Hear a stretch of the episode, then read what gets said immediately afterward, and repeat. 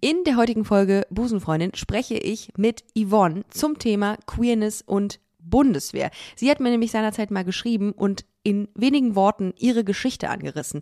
Sie hat mir erzählt, wie es war, als Ärztin in Mali bzw. Afghanistan stationiert zu sein. Da wurde ich natürlich direkt hellhörig.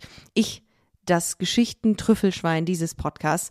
Und ich frage, wie landet man als Chirurgin in einem Bundeswehrkrankenhaus in Mali? Und was ist das für ein Gefühl, wenn man sich in einem Land, in dem Rechte von LGBT-Menschen wenig bis gar nicht geschützt werden, in eine gleichgeschlechtliche Person verliebt? Und wie ist das eigentlich grundsätzlich mit dem Thema Queerness bei der Bundeswehr? All das gibt's jetzt in der neuen Folge Busenfreundin, der Podcast. Viel Spaß dabei. Busenfreundin, der Podcast mit Ricarda Hofmann.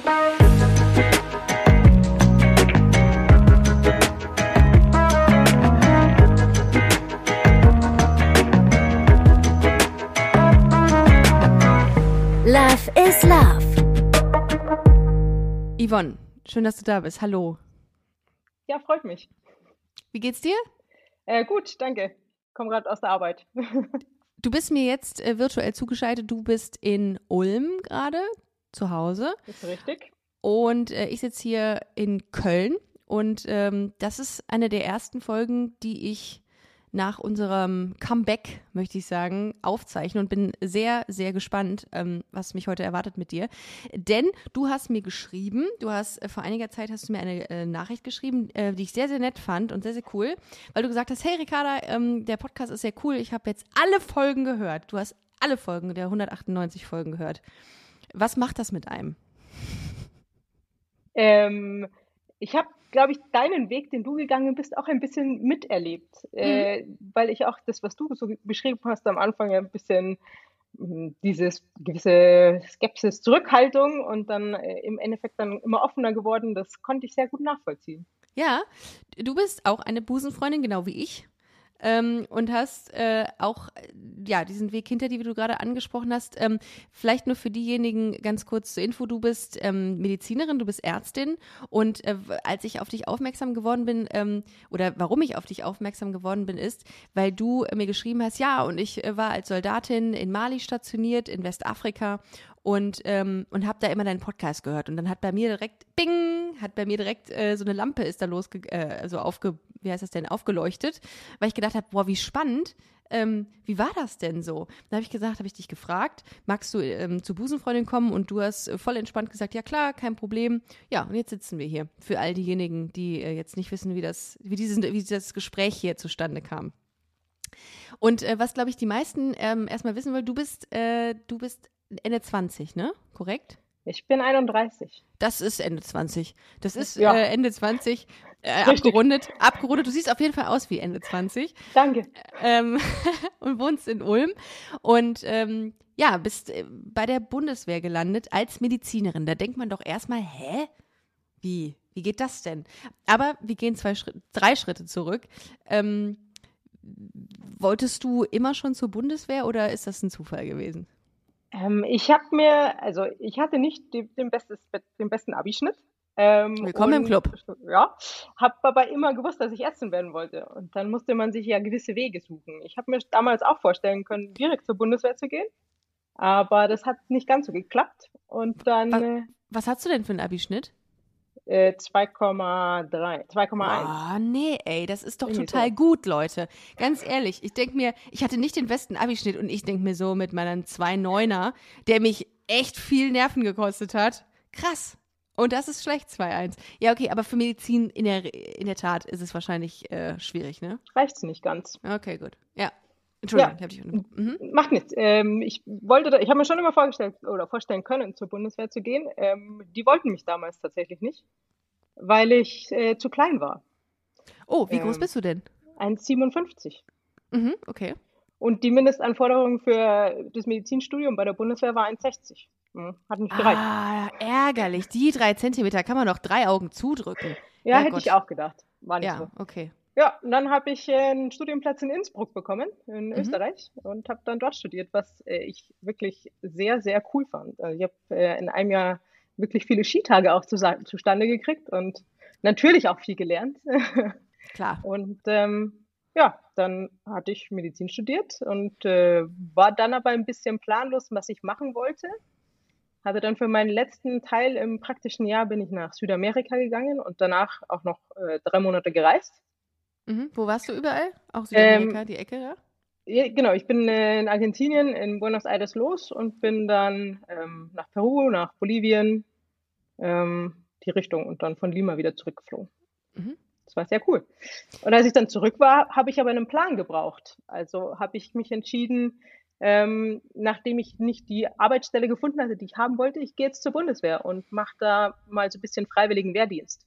Weil du das als ähm, adäquaten Arbeitgeber für dich gesehen hast oder weil du es irgendwie spannend fandst, ähm, so diese ganze Verteidigungsnummer oder warum genau die Bundeswehr? Ähm, ich fand äh, den, also der Auftrag, ich finde es schon wichtig, dass es Leute gibt, die halt sagen, sie, sie treten für ihr Land ein. Und ähm, ich habe mir das halt einfach gut vorstellen können und hatte ja immer schon ein gewisses Interesse an der Bundeswehr Mhm. und dachte dann, jetzt schaue ich mir das halt mal ganz unverbindlich an. Mhm. Also so einen Ähm. patriotistischen Ansatz, also so auch unter anderem wahrscheinlich. Unter anderem, ja. Mhm. Es ist ja auch ein sehr sicherer Arbeitgeber im Grunde, ne? Also wenn man sich das anguckt, wie viel, wie viel Menschen da arbeiten, das ist schon auch groß und würde ich auch sagen stabil. Wenn man jetzt bedenkt, dass da nochmal sehr viel Geld äh, reingebuttert wurde jetzt oder wird von Herrn Scholz. Wird, hoffentlich. Ja, wird. Ja, Ja. Mhm. Genau. Ja. Mhm. Ja, und äh, dann äh, habe ich da eine Grundausbildung gemacht, ganz normal. Ähm, das, da war ich dann tatsächlich eine der Älteren, weil im Freiwilligen Wehrdienst ja häufig ähm, Leute direkt nach der Schule machen. Mhm. Und dann war ich da, bin ich da mit dem niedrigsten Dienstgrad eingestiegen, habe drei Monate meine Grundausbildung gemacht. Was ist das? Wie nennt man das? Ich Also- kenn, Ich war auch da schon in der Sanität, von daher ist es dann der Sangsoldat. der Sannsoldat. Mhm, Okay, alles klar. Ja. genau. Mhm. Ja. Und dann ähm, hier mit Schießen und äh, Biwak, also quasi im, im Wald schlafen und ähm, Oh.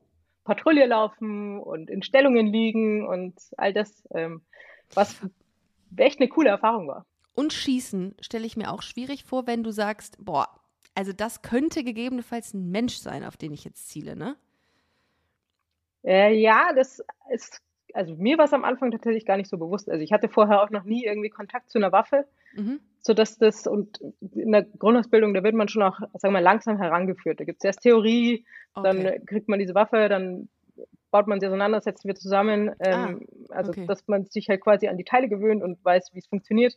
Mhm. Ähm, aber, also, der erste Schuss war schon eine Überwindung, Mhm. tatsächlich. Kann ich mir vorstellen. Wenn das so zurückgeht, also wenn du dann irgendwie so eine, so eine, äh, so einen Widerstand merkst äh, und da abfeuerst, das stelle ich mir auch, ähm, stelle ich mir auch hart vor.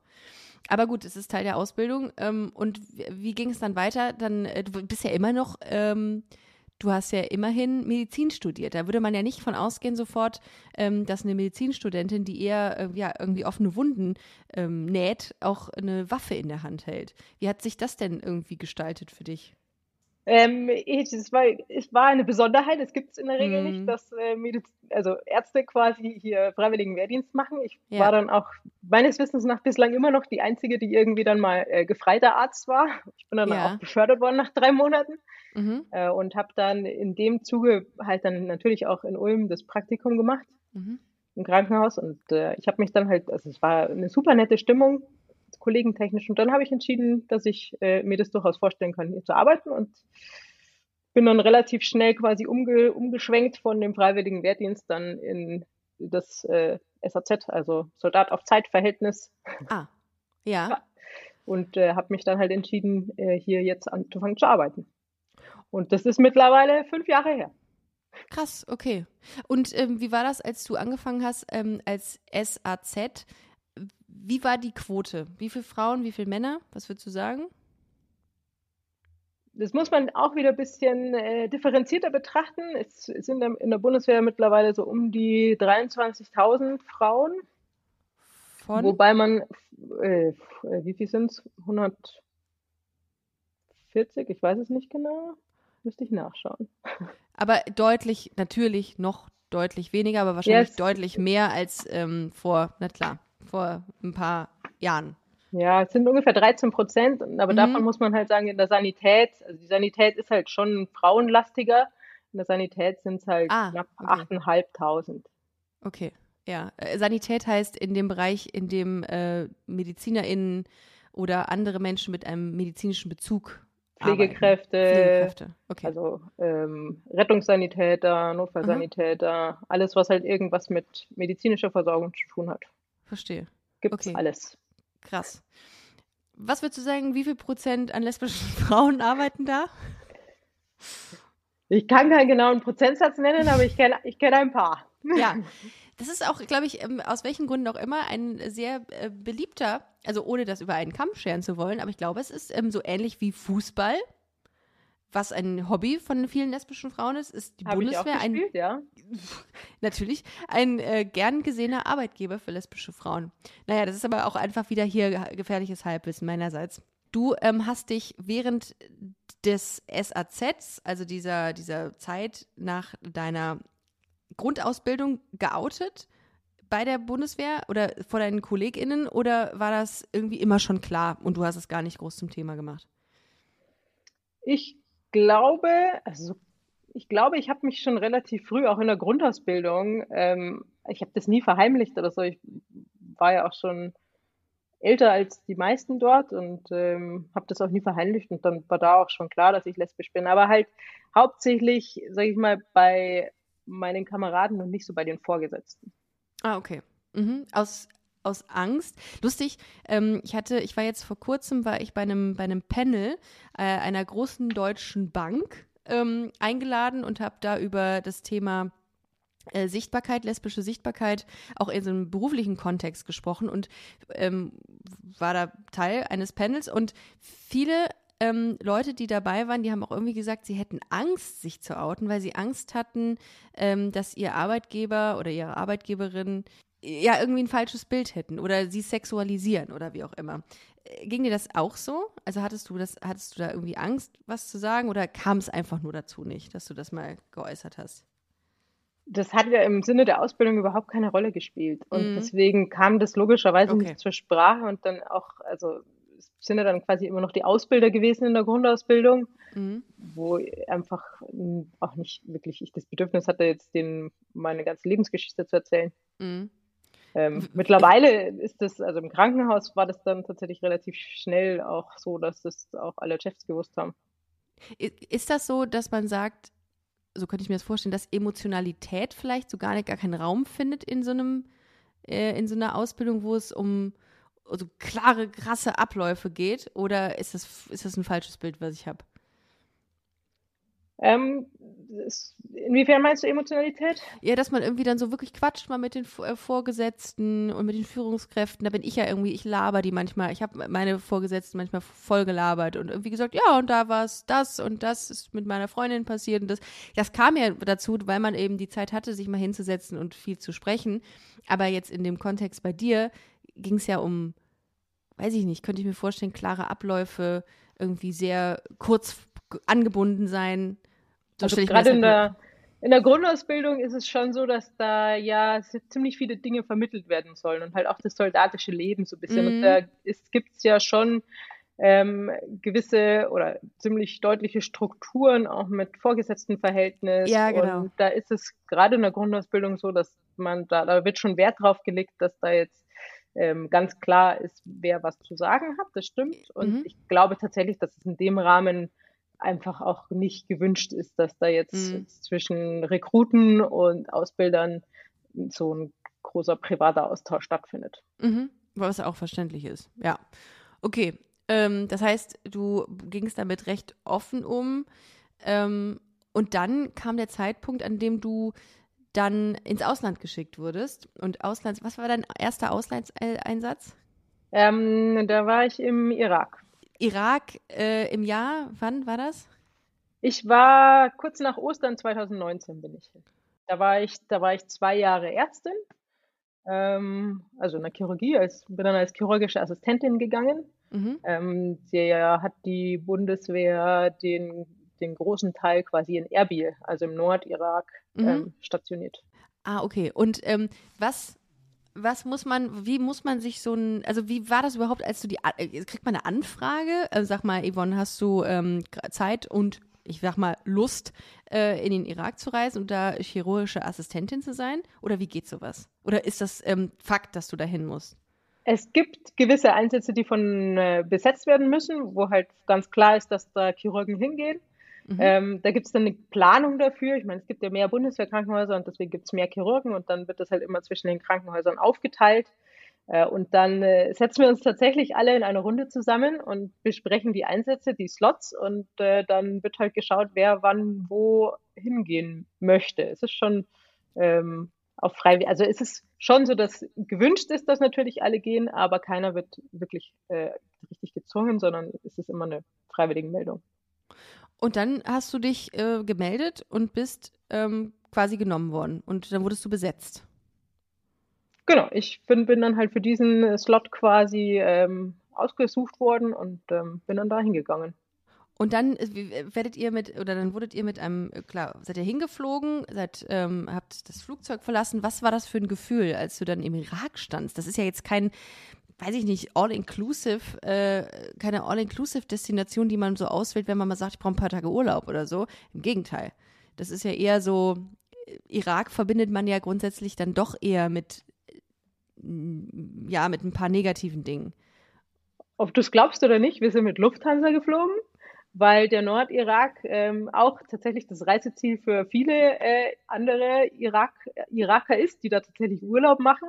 Mhm. Ähm, das ist ein großer Flughafen und wir sind dann ganz normal mit Lufthansa geflogen, haben mhm. uns Gepäck bekommen, aber sind halt dann nicht, haben das Flughafengelände quasi nie verlassen, weil die Bundeswehr okay. da im Flughafengeländebereich ihr, ihr Lager hat mhm. und ähm, dann, wenn man dann dort ankommt und dann halt alle in Uniform rumlaufen und dann äh, viele Militärfahrzeuge und so, das ist dann das war dann so der erste Eindruck, wo ich mir gedacht habe, okay, das ist jetzt anders als sonst, wenn ich irgendwo mit einer Lufthansa hingeflogen bin. Klar, natürlich. Es gibt kein, äh, ja, keine, keine Blumenkette am Anfang, wie man sich sie vorstellt.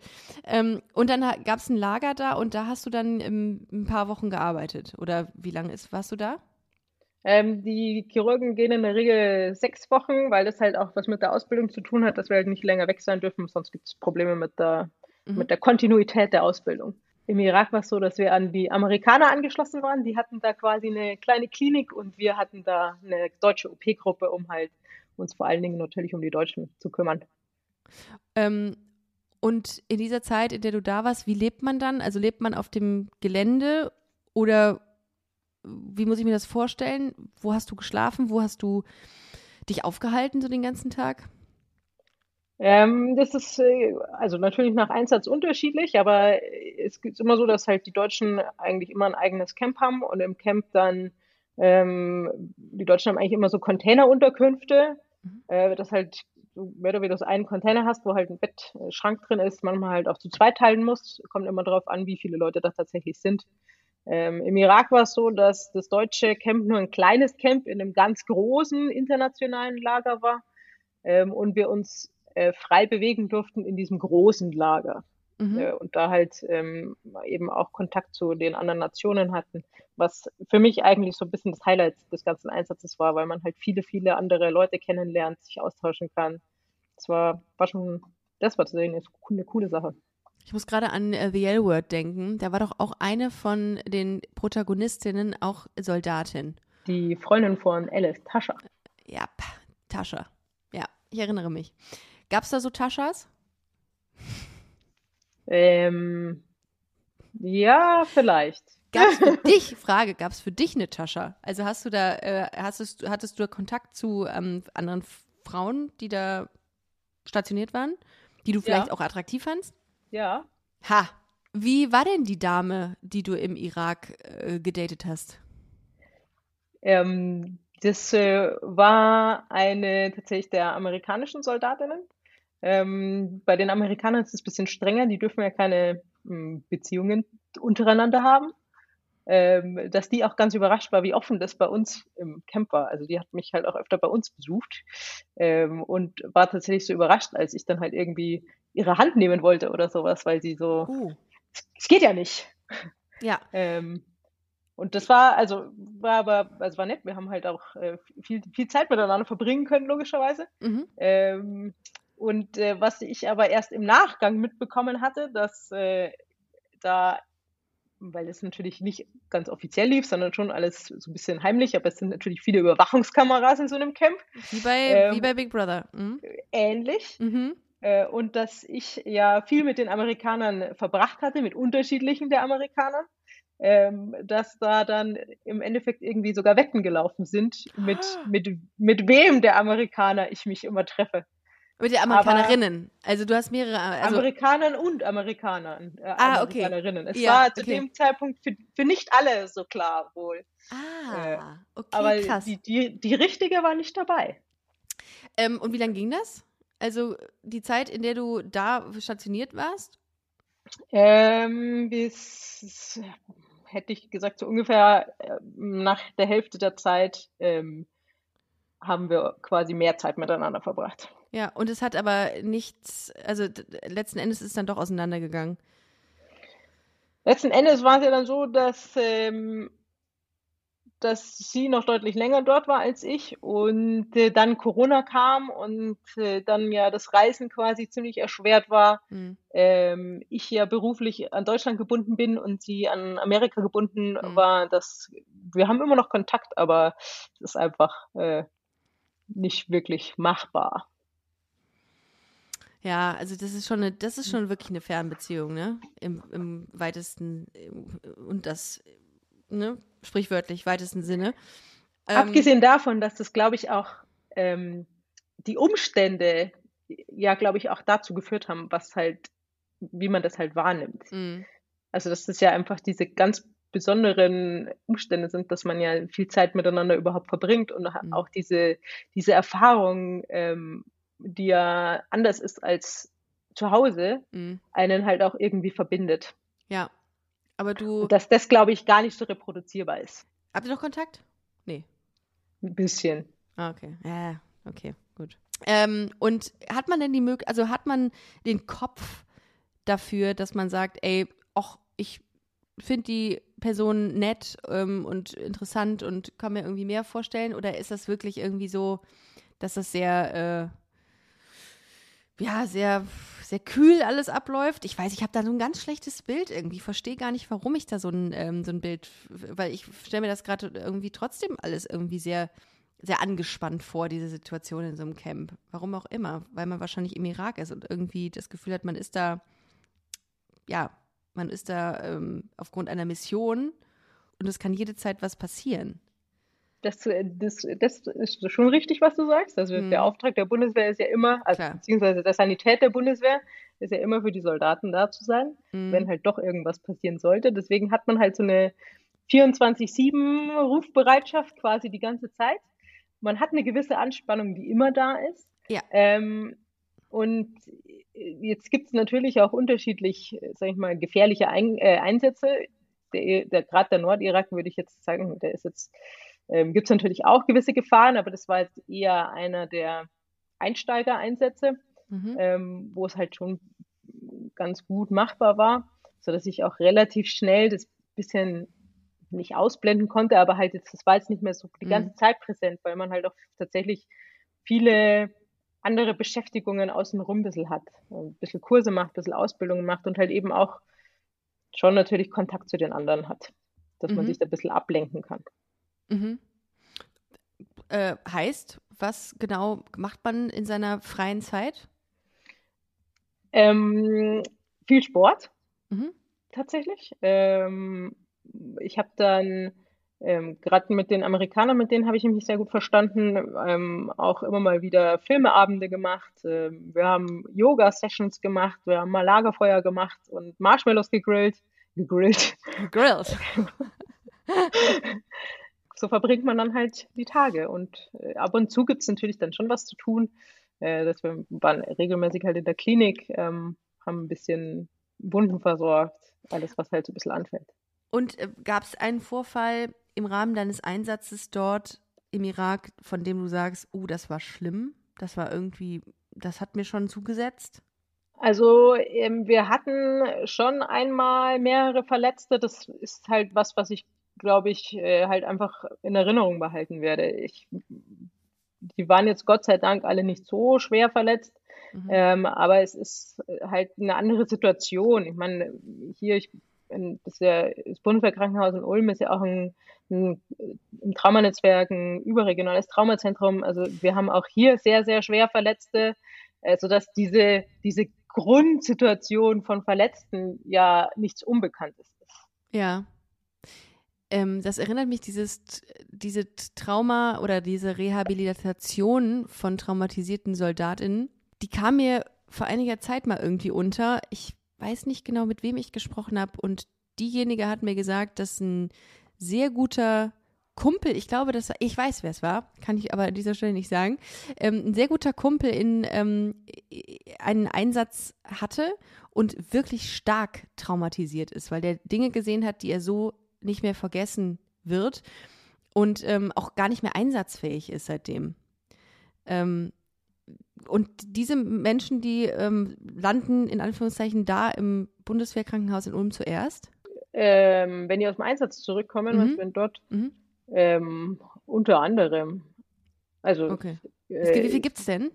Bundeswehrkrankenhäuser? Ja. Fünf Stück. Ah, okay. Ulm, Koblenz, ähm, Hamburg, Berlin und Westerstede. Ah, okay. Aber die Verletzungen, die du so behandeln musstest, waren jetzt nicht so extrem schlimm. Also was hast du da im Schnitt so gemacht? Ähm, Im Schnitt. Äh, Im Schnitt ist für, für Chirurgen im Grunde auch nicht so, nicht so verkehrt. Alles. Echt jetzt so, so, so Wunden und so? Was, woher kamen die denn? Also die, haben die dann irgendwie so.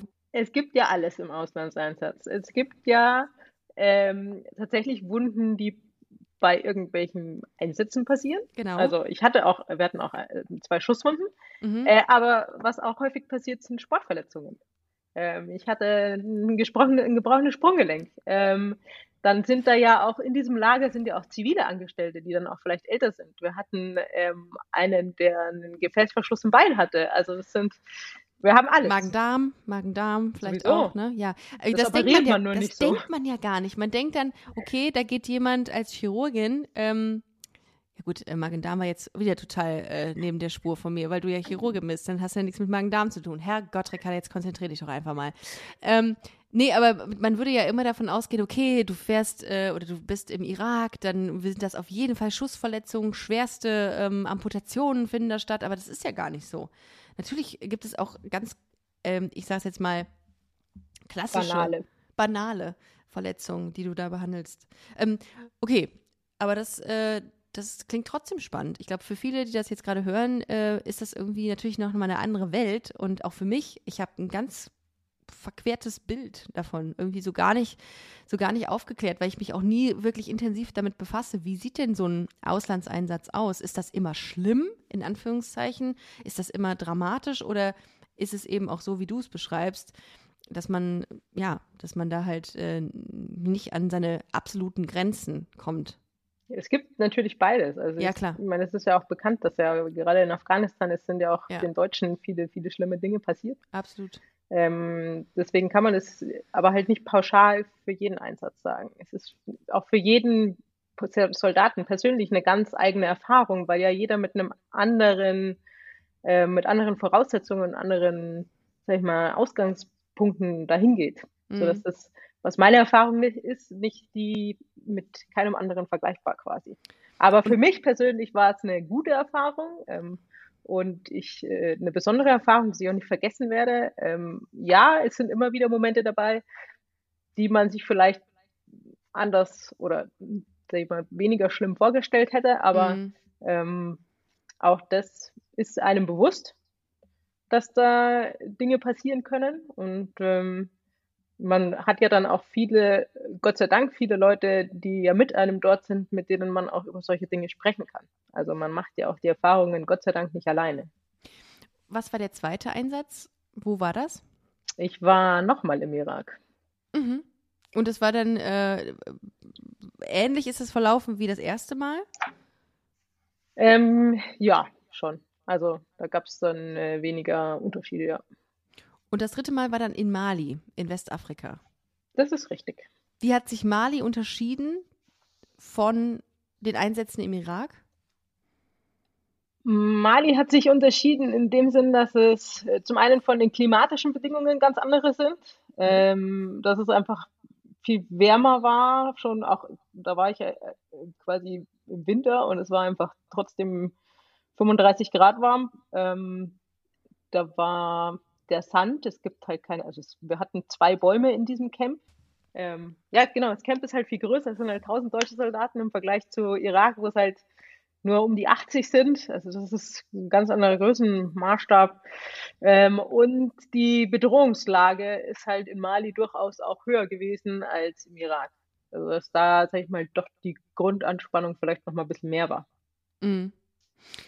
Ähm, Westafrika ist jetzt auch nicht unbedingt bekannt dafür, dass man da äh, offen mit LGBT-Rechten umgeht. Hast du da irgendwie mal Angst gehabt oder hast du da irgendwie gedacht, ich meine, wenn du es sowieso in der Zeit jetzt nicht wirklich zum Thema gemacht hast, wird es wahrscheinlich gar nicht ähm, so schlimm gewesen sein, aber hast du mal irgendwann gedacht, boah, es ist schon, also wenn ich mich jetzt hier irgendwie mal in diesem Camp in eine Frau verlieben sollte oder so, dann muss man halt extrem aufpassen oder ist das dann auch nochmal für dieses Camp eine ganz andere Nummer, weil man dann auf in deutschem Recht oder, oder weiß ich nicht, im europäischen Recht irgendwie ähm, sich bewegt?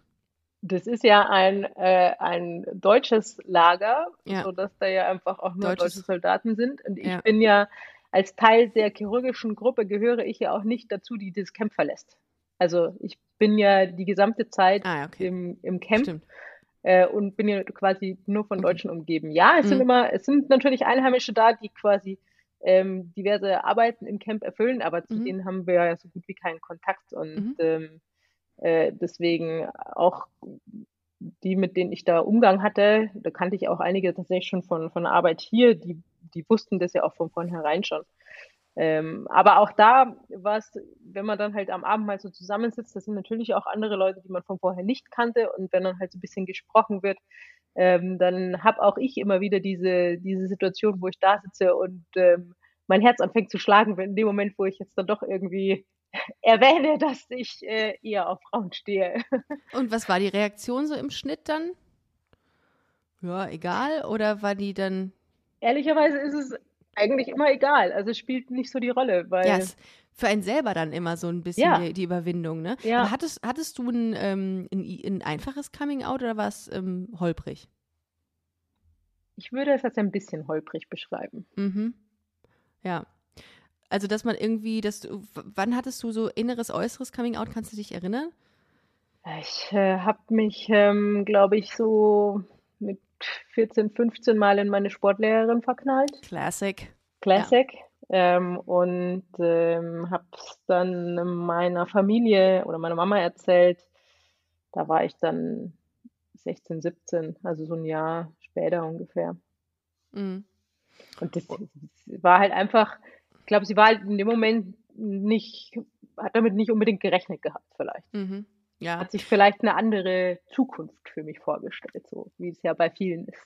Voll. Und ich, ich kann also die Reaktion vieler Eltern natürlich irgendwie auch nachvollziehen, wenn die sich denken, oh, das kann dazu führen, dass meine Tochter ähm, es schwerer hat in der Welt und im Leben. So, das kann ich nachvollziehen. Darum, ja, ist es schon irgendwie verständlich, wenn man es vielleicht im ersten Augenblick nicht so toll auffasst, aber sich dann damit zu beschäftigen und das irgendwann anzunehmen, das ist ja das Ziel.